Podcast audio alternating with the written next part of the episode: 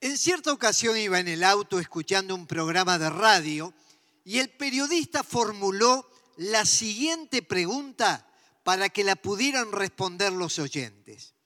Si tuviera que ir a vivir solo a una isla y le permitieran llevar un solo libro, ¿cuál escogería? En mi caso no tuve que hacer mucho esfuerzo en encontrar la respuesta. Yo inmediatamente me dije, llevaría la Biblia, la cual es la única que puede llamarse la palabra de Dios. He leído muchos libros a través del tiempo que hablan de la sabiduría humana, del ingenio y de la capacidad del ser humano para crear, inventar o soñar. Esos libros a veces han marcado la vida y la educación de los pueblos, pero evidentemente ningún libro pudo prevalecer a través de los siglos, siendo traducido a tantos idiomas, transformando la vida de personas, familias y naciones como la Biblia. Fue prohibida, fueron martirizados muchos que la difundían, y aunque se intentó destruirla y erradicarla de la faz de la tierra, permanece vigente en todas las naciones, en todas las lenguas y en todos los idiomas. En el año 3100 a.C., el lenguaje escrito fue sinónimo de civilización y de progreso. Fue la escritura que empezó a desarrollar las naciones y por tanto aquellos que accedían a la escritura y podían leer estaban en mejores condiciones de enfrentar la vida.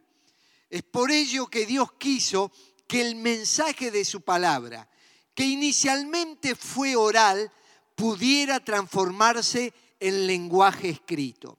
Por eso en Éxodo capítulo 24, versículos 3 y 4 nos dice lo siguiente. Moisés fue y refirió al pueblo todas las palabras y disposiciones del Señor. Y ellos dijeron, haremos todo lo que el Señor ha dicho. Moisés puso entonces por escrito lo que el Señor había dicho. Aquí está lo que acabo de mencionar. Primero Moisés transmite verbalmente el mensaje al pueblo y luego lo hace por escrito. Y lo importante fue que ellos decidieron obedecer todo lo que el Señor había mencionado. Los primeros escritos fueron en rollos de papiro. Eso era muy común en el mundo antiguo. ¿Cómo se obtenían estos rollos, estos libros? Bueno, era una especie de caña que crecía junto a los ríos y de la corteza interior sacaban un material que lo secaban y sobre el mismo escribían. Cada vez que hablamos de libro, nosotros tenemos en mente el formato que actualmente usamos, pero no era así en tiempos bíblicos. Y hay un testimonio escrito en los evangelios que nos ilustra cuando el Señor tomó un libro. Dice lo siguiente, en el Evangelio de Lucas. Un sábado entró Jesús en la sinagoga, como era su costumbre, y se levantó para hacer la lectura y le entregaron el libro del profeta Isaías. Vamos a ponernos en contexto. Allí entra Jesús a la sinagoga, le dan un libro y está la profecía de Isaías. Pero mire lo que dice. Al desenrollarlo, encontró el lugar donde está escrito, el Espíritu del Señor está sobre mí. Luego enrolló el libro y se lo devolvió al ayudante y se sentó. Así que Jesús toma el libro en forma de rollo, lo desenrolla para leer y cuando termina lo vuelve a enrollar y se lo acerca a la persona que estaba encargada de entregar los libros. Con el surgimiento de la imprenta en el siglo XV, no fue necesario que hubiera sacerdotes copistas, como existían en la antigüedad, que se encargaban de escribir palabra por palabra cantidad de ejemplares de la Biblia pudiera llegar en el lenguaje conocido por los pueblos y pudiera ser de acceso fácil a todas las personas. Ya no pertenecía a un grupo privilegiado, ya no se trataba de una interpretación particular, todo lo contrario, ahora el pueblo se gozaba porque tenía la Biblia en su propio idioma. Pero el avance científico y tecnológico nos fue acercando a otras formas. Y esto es muy interesante, aunque a través del tiempo fue cambiando su formato, nunca cambió su contenido. Hoy lo tenemos en el libro corriente, pero también lo tenemos en la telefonía celular, de manera digital y en idioma braille para que puedan entenderlo aquellos que no pueden acceder a la lectura. Pero también lo tenemos de forma audible. Y es muy interesante que mientras vamos conduciendo un auto o alguien está haciendo una tarea doméstica, puede estar escuchando la Biblia mientras realiza su trabajo y se desempeña en la vida. Así que hoy más que nunca tenemos acceso y facilidad a la escritura. Y como esta es la semana de la Biblia, vamos a estar enfatizando en este mensaje y en el de la próxima semana todo lo concerniente a este maravilloso libro que sigue transformando las vidas. ¿Cuáles son los contenidos de la Biblia? Hay mucha gente que habla de la Biblia, pero los desconoce. Por ejemplo, yo una vez escuché de niño decir a una persona que alguien leyendo la Biblia se volvió loco. Y yo diría en este momento que quizá algún loco estaba leyendo la Biblia. Cuando en realidad la Biblia, si nosotros seguimos sus pasos y sus mandamientos, lejos de enloquecernos, nos va a volver más cuerdos, coherentes e inteligentes para enfrentar la vida. Algunos dicen la Biblia solo habla del más allá. Por supuesto que habla del más allá. Nos dice qué va a pasar después de que nos vamos de este mundo. Pero la Biblia nos habla mucho acerca del más acá, de lo que sucede en esta tierra, en este espacio que llamamos la vida. Ahora hay variados estilos y cada escritor tiene su estilo. Por ejemplo, están los libros poéticos. Allí aparece el cantar de los cantares, una verdadera sinfonía de amor y erotismo para vivir dentro del vínculo matrimonial. Quienes han estado en alguno de los retiros en los cuales he expresado el cantar de los cantares, saben que hay mucha riqueza contenida en este libro para que la familia, para que el hogar, para que el matrimonio esté unido. Están los libros que compilan alabanzas, como los salmos, los salmos son un verdadero cancionero que ha perdurado en el tiempo. Ha cantado el pueblo de Israel, pero también ha cantado la iglesia de Jesucristo, estos salmos maravillosos que resaltan los atributos del Señor, que nos dan fe y esperanza. Cuánto consuelo y alegría hemos encontrado en los salmos. También están algunas secciones de la Biblia que transmiten reflexiones éticas y morales como los proverbios. En un momento Dios se le aparece a Salomón y le dice, pídeme lo que quieras que yo te dé. Y él le dijo, yo quiero, Señor, sabiduría. Y él escribió los libros de sabiduría inspirados por Dios para darnos herramientas de cómo conducirnos sabiamente en la vida.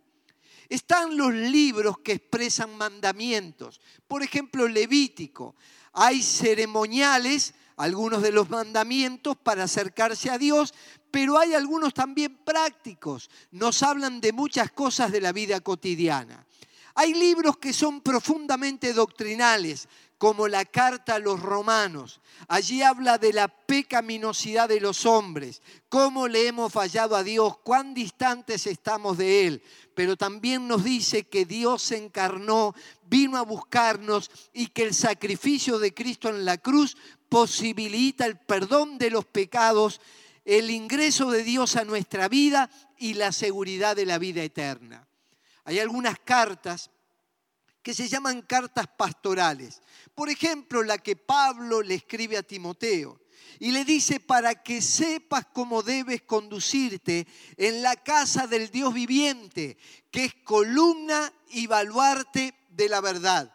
Así que los pastores y los líderes de iglesias, cada vez que quieren hacer referencia a lo que es una iglesia, cada vez que quieren establecer el modelo congregacional, tienen que ir hacia las epístolas pastorales para que sepamos cómo conducirnos. Y hay libros históricos. Además de toda la historia del pueblo de Israel, aparecen los hechos de los apóstoles, dando información de la venida del Espíritu Santo y cómo comenzó la iglesia. Recién se cantaba, y tu iglesia comenzó por tu espíritu nació. Y todo esto está relatado en los hechos de los apóstoles. Ahora, algo muy interesante es que aunque fue escrito por varios autores en diferentes siglos y que no tuvieron contacto entre sí, hay una unidad de propósito y en toda la Biblia, en las páginas del Antiguo Testamento y del Nuevo Testamento, la figura central es Jesucristo. Porque los sacrificios que se habla en el Pentateuco son figura del Cristo, del Cordero de Dios que habría de venir. Hay salmos mesiánicos, hay profecías acerca del lugar y el modo en, en el cual habría de nacer el Salvador. Y cuando vamos a los evangelios dice, esto es lo dicho por el profeta. Y esta es una forma de autenticar el valor de la palabra de Dios. Las profecías dadas sobre el Salvador, sobre la venida de Cristo, sobre el Mesías, se han cumplido. ¿Sabe qué ha pasado?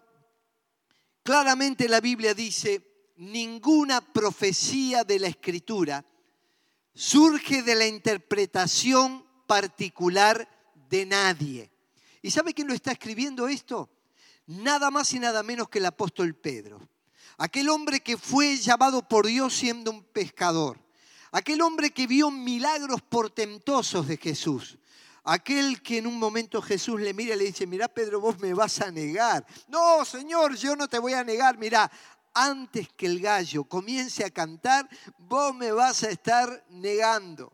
Ese mismo Pedro es el que fue testigo de su resurrección, es el que estuvo en el monte de la transfiguración, es el que en Pentecostés fue testigo de la venida del Espíritu Santo y comenzó a hablar en un idioma desconocido para que todos pudieran entender el Evangelio. Y dice, ninguna profecía de la Escritura surge de la interpretación particular de nadie, porque la profecía no ha tenido su origen en la voluntad humana, sino que los profetas hablaron de parte de Dios impulsados por el Espíritu Santo.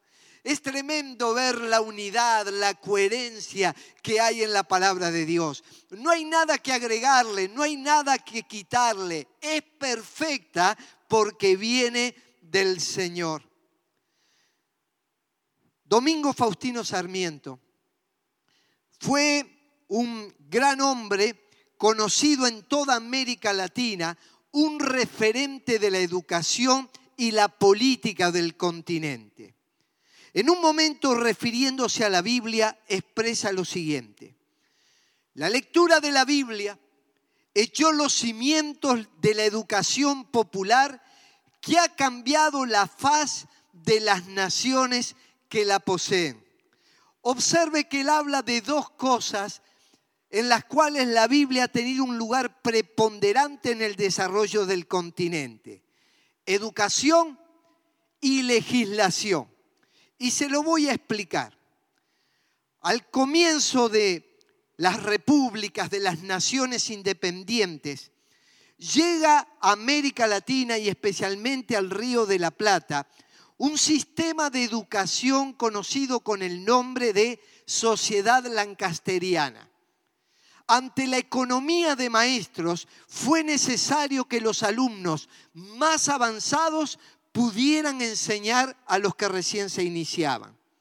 Y uno de los textos que usaban era la Biblia, la cual se empezó a importar en grandes cantidades y no solamente era para educar a los niños, sino que comienza a difundirse por todo el continente.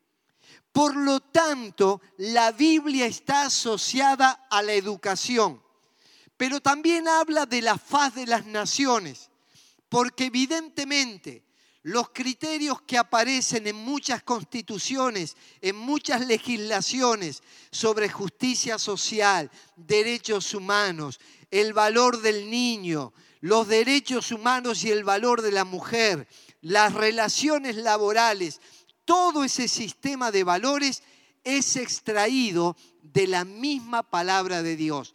Hasta el día de hoy, en cualquier debate ético en los parlamentos de las naciones, aparece la Biblia.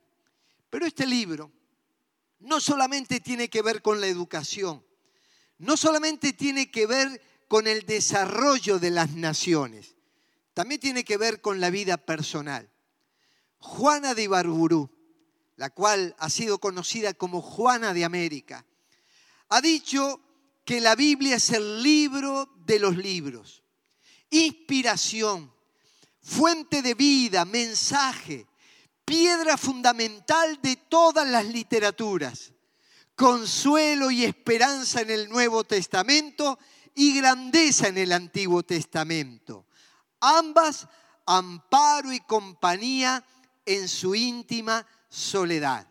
Y ahora está hablando de la importancia de la escritura para la vida personal, para la paz, para la fortaleza interior, para el consuelo que necesitamos en medio de la adversidad y para transitar en esta vida con éxito y con buen desarrollo. La Biblia nos habla de Dios, nos explica quién es, Muchas veces escuchamos a la gente decir yo creo en Dios a mi manera, pero en realidad la Biblia nos explica quién es Dios. Nos habla de sus atributos naturales y sus atributos morales. Cuando yo digo que Dios es omnipotente, no es porque es un Dios creado a mi manera, sino porque es el Dios que revela la Biblia y que lo experimento en mi vida. Es un Dios todopoderoso. Y cuando digo que Él es omnipresente, que está en todo lugar, estoy diciendo que yo creo en el Dios que dice la Biblia y que se expresa en todas las circunstancias, está presente en todos los momentos de mi vida. Y cuando hablamos de su omnisciencia, que Él todo lo sabe, podemos decir, Señor, gracias porque tú conoces el presente, el futuro, tú abarcas todos los tiempos y espacios y eso me da garantías y fortaleza. Nos habla de Dios. Cuando Pablo está predicando en el Areópago a los griegos, empieza a describir a Dios con estas palabras. El Dios que hizo el mundo y todas las cosas que en él hay, siendo Señor del cielo y de la tierra, le ha dado a todos vida y aliento. Observe cómo lo describe a Dios, Señor del cielo y de la tierra. El Señor era el amo, la máxima autoridad, el jefe, el creador. Y dice, Él ha estado presente en la creación. Y Él nos ha dado a nosotros vida y aliento. Y sigue diciendo más acerca de Dios. Nos ha prefijado el orden de los tiempos y los límites de la habitación, es decir, Dios ha determinado que nosotros pudiéramos nacer en esta época, en este tiempo, nos ha dado una fecha de nacimiento y habrá una fecha de finalización. Y nos dice, no solamente ha preparado Dios nuestro nacimiento, nuestro desarrollo, sino que Dios también prepara nuestra eternidad, pues dice, ha hecho que le busquen y ahora manda a todos los hombres en todo lugar que se arrepientan. Y en esta vida, en este tránsito Debemos y podemos conocer a Dios preparándonos para la eternidad. Por eso Dios nos llama a un genuino arrepentimiento. Pero la Biblia también habla no solo de Dios, sino habla de nosotros, los seres humanos. Extasiado en la creación de todo el orden creado, el salmista formula una pregunta. Cuando contemplo tus cielos, obra de tus dedos, la luna y las estrellas que allí fijaste, me pregunto, ¿qué es el hombre para que en él pienses? ¿Qué es el ser humano para que lo tomes en cuenta? Es una pregunta, ¿quién soy yo en medio de siete mil millones de seres humanos? ¿Quién soy yo en medio de millones y millones y generaciones que han pasado? ¿Qué es el hombre? ¿Qué es cada mujer? Para que lo visites, para que te acuerdes de él. Y la misma Biblia dice que es el hombre. Ya en el primer capítulo de la Biblia dice, creó Dios al ser humano a su imagen. Lo creó a imagen de Dios. Hombre y mujer los creó y los bendijo. Nosotros somos creados a imagen de Dios, como seres inteligentes, como seres racionales, como seres con capacidad de discernir entre el bien y el mal, pero también como seres espirituales para poder conectarnos con Dios. Por eso el ser humano es la corona de la creación. Y por las páginas de la Biblia aparecen los contrastes del ser humano. Aparece el rico y el pobre, el sano y el enfermo, el culto y el ignorante, el pecador y el santo, el predicador y el que escucha el mensaje, el que es exitoso y el que ha fracasado. Todos pasan por la Biblia y hay un mensaje para cada situación y para cada persona. Por eso nos habla de Dios, nos habla del ser humano, pero también nos habla de los aspectos prácticos de la vida. Si bien nos preparamos para la eternidad, donde habremos de pasar la mayor parte de nuestra existencia, estamos en este mundo. Y dice la Biblia, el Señor da la sabiduría, el conocimiento y la ciencia brotan de sus labios. Necesitamos esto, sabiduría, conocimiento y ciencia para transitar en este mundo. Ustedes saben que la Biblia nos habla de aspectos absolutamente prácticos.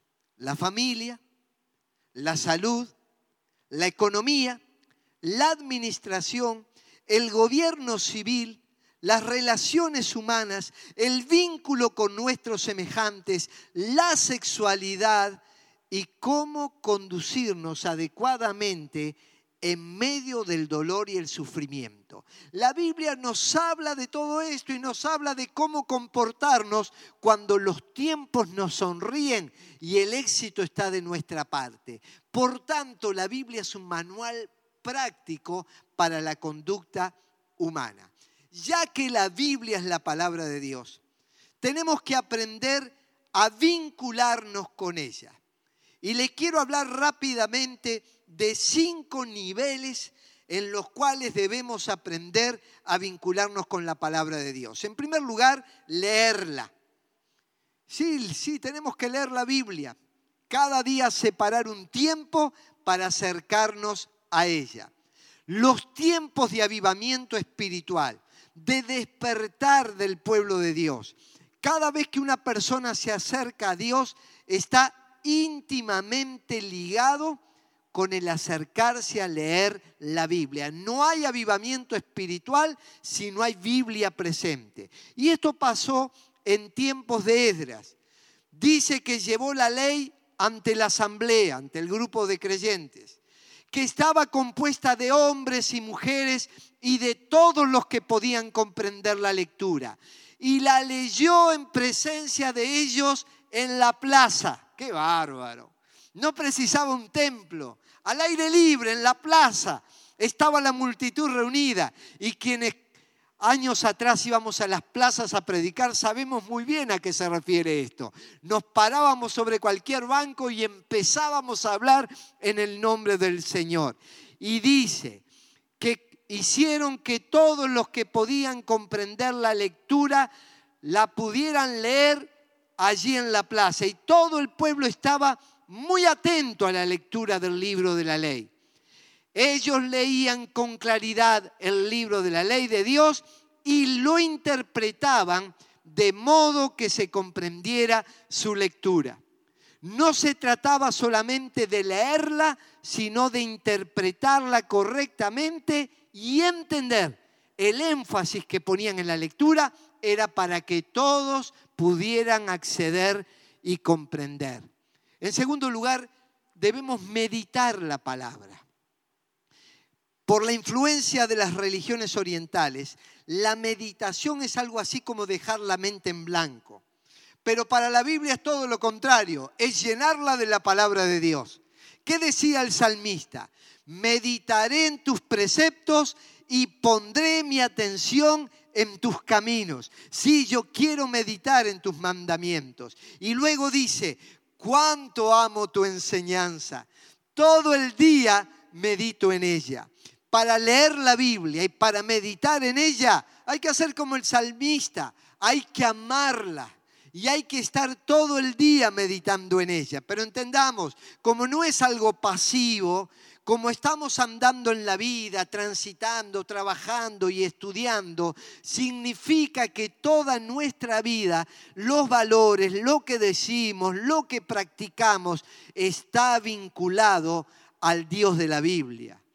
Por eso hay un pasaje que dice, el que en la ley del Señor está su delicia, y en su ley medita de día y de noche, será como un árbol plantado junto a corrientes de agua que da su fruto en su tiempo, su hoja no cae y todo lo que hace prosperará. Los seres humanos, las naciones, las familias, quieren hallar una verdadera prosperidad lejos de guardar los mandamientos de Dios, a espaldas de Dios. Pero la Biblia nos dice que quienes se ajustan a la palabra de Dios van a ser bendecidos, prosperados y ayudados en esta vida y por la eternidad.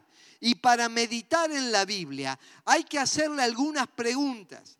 Por ejemplo, cuando yo leo un texto de la Biblia para sacarle provecho, para meditar en ello, puedo preguntar, ¿aquí aparece mencionado algún atributo divino? ¿Hay alguna promesa que me está dando esta escritura, esta sección que leí, para alentar mi corazón? ¿Hay algún mandamiento que yo deba obedecer? ¿Algo que Dios me dice que haga que está claramente expresado en la escritura, ¿qué debo obedecer? ¿Hay alguna conducta que yo debo evitar? Algo que me dice la palabra, no vayas por este camino, no andes en este lugar. Cuando nosotros evitamos estas conductas pecaminosas, entonces vamos a ir por el buen camino. En tercer lugar, tenemos que oír la palabra de Dios. ¿Saben que una de las formas que tenemos para aprender la palabra es esta, oírla. Dice la Biblia que Él ha dado a la iglesia dones de pastores y maestros, de evangelistas, que anuncian la palabra de Dios, que la proclaman. Y por eso debemos, como dice en Romanos, entender que la fe viene por el oír y por el oír la palabra de Dios. Algunas personas me dicen, a mí me falta fe. ¿Qué debo hacer? Digo, empiece a escuchar la palabra de Dios. La fe aumenta y aumenta en la medida que la escuchamos. Dice la Biblia, la exposición de tu palabra nos da luz y da entendimiento al sencillo. Algunas personas que no han tenido acceso a los libros de los grandes literatos, sin embargo, son personas sabias porque la Biblia es una orientación aún a la persona más sencilla. Pero tenemos que tener cuidado al escuchar y aprender a discernir. A mí me gusta mucho lo que hicieron los que habitaban en Berea. dice que escucharon con entusiasmo el mensaje de Pablo. Qué bueno, vino Pablo, predicó y día tras día examinaban las escrituras para ver si Pablo y Silas enseñaban la verdad. Mire, usted no se quede con lo que nosotros los predicadores decimos. Usted vaya a la Biblia. Usted observe si lo que se está anunciando es palabra de Dios en verdad. Y mire qué pasó. Como resultado, muchos judíos creyeron, como también lo hicieron muchos griegos prominentes, tanto hombres como mujeres. En otras palabras, a los de Berea no se le vendía gato por liebre. Ellos escuchaban, meditaban, oían, pero iban hacia la escritura para ver si estas cosas eran así. Y cuando vieron que esto era así, entonces creyeron con todo el corazón. La otra cosa que hay que hacer con la Biblia es practicarla. No debemos simplemente tener información, sino permitir que la Biblia produzca una transformación en nuestro corazón. Dice en Santiago, no basta con oír el mensaje, hay que ponerlo en práctica, pues de lo contrario se estarían engañando a ustedes mismos. El que solamente oye el mensaje y no lo practica es como el hombre que se mira la cara en un espejo. Se ve a sí mismo, pero en cuanto da la vuelta se olvida cómo es. Pero el que no olvida lo que oye, sino que se fija atentamente en la ley perfecta, que es la ley que nos trae libertad y permanece cumpliendo lo que en ella manda, será feliz en lo que hace. Otra vez más, la práctica del mensaje bíblico, de la exhortación bíblico, bíblica, llena el corazón de esperanza, de alegría y paz. Y el quinto nivel que hay de contacto con la Biblia es compartirla. No solamente la leo, la oigo, la medito, la practico, debo compartirla con otros. En tiempos pasados se hizo conocida la tarea del colportor. La figura más emblemática de esta labor en América Latina se llamó Francisco Pensotti. Los colportores eran evangelistas que salían a lomo de burro recorriendo las ciudades, aldeas y villas, llevando ejemplares de la Biblia, distribuyendo la escritura en diferentes poblaciones. Además tenían reuniones en casas, en lugares públicos, en plazas, y podían de esta forma sembrar la semilla del Evangelio. Y empezaron a compartir la escritura. Pensotti, cuando llegó a Perú, estuvo meses detenido Estuvo preso por llevar adelante este trabajo misionero y evangelístico. Y muchos colportores que no fueron famosos, ni salieron en las revistas cristianas, ni fueron tapas de diario, fueron los que sembraron con lágrimas, pero con regocijo van a cegar. Muchos de nosotros no vamos a ser llamados hacer el anuncio público del Evangelio, como lo estoy haciendo yo, con un micrófono en la mano, con la facilidad de enfrentar públicos o cámaras. La mayoría de los creyentes no somos llamados a esta tarea, pero todos los creyentes, los que hablan en público y los que no hablan en público, somos llamados a difundir y a compartir la palabra de Dios. Imagínese usted que hombres y mujeres de todas nuestras naciones tengan un ejemplar de la Biblia en su casa. Usted sabe que hay una enorme cantidad de personas que todavía no han leído la Biblia. Y hay lenguas a las cuales se está traduciendo este mensaje para que puedan llegar a conocer la palabra de Dios. Yo recuerdo una mujer, yo estaba predicando en un lugar público y ella tenía 80 años y se estaba entregando a Jesucristo en una de nuestras campañas. Y me dijo lo siguiente, es la primera vez que escucho un mensaje sobre la Biblia. Y aunque a nosotros nos cuesta imaginarlo cerca nuestro, todavía hay personas que no conocen lo que la Biblia dice. Por eso debemos orar por todos los que la comparten. Decía Pablo, oren por nosotros para que el mensaje del Señor se difunda rápidamente y se le reciba con honor tal como sucedió entre ustedes. Sí, que la palabra de Dios corra, sea el nombre del Señor glorificado. He estado con misioneros que han llevado la Biblia a lugares donde estaba prohibido y pudieron traer el mensaje de Dios dejándolo en familias y en hogares para que esa semilla pueda hacer la obra en la vida de las personas. Por eso concluyo diciendo, la Biblia es la palabra de Dios. Por eso, léela y será sabio. Créela y serás salvo. Practícala y serás santo. Si yo tuviera que ir a una isla solo y pudiera llevar un solo libro, llevaría la Biblia, porque la Biblia es la palabra de Dios. Dios quiera que este mensaje despierte en todos nosotros un anhelo y un deseo por leer, meditar, oír, practicar y compartir la palabra de Dios. ¿Qué le parece si oramos? Señor, gracias por tu palabra, porque ella es viva y eficaz y más cortante que toda espada de dos filos. Gracias porque esta palabra nos ha transformado y nos ha cambiado.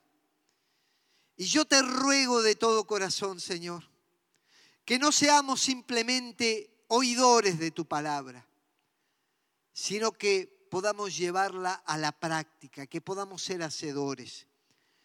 Gracias porque esta palabra nos habla de ti, pero también nos habla de nosotros y de nuestras cosas cotidianas queremos alinearnos con tu voluntad y practicarlos para ser bienaventurados y prósperos mientras caminamos en la vida.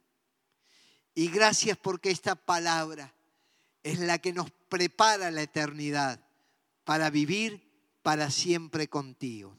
Te pido, Señor, por aquellos que están traduciendo tu palabra a lenguas que aún no han podido tener un ejemplar de la Biblia que pronto toda la tierra escuche la voz del Señor.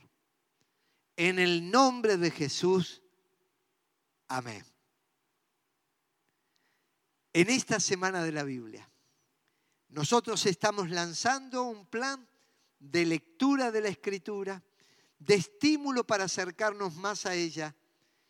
Y qué lindo sería que usted nos haga saber desde dónde está siguiendo esta transmisión. Que Dios añada bendición a su vida.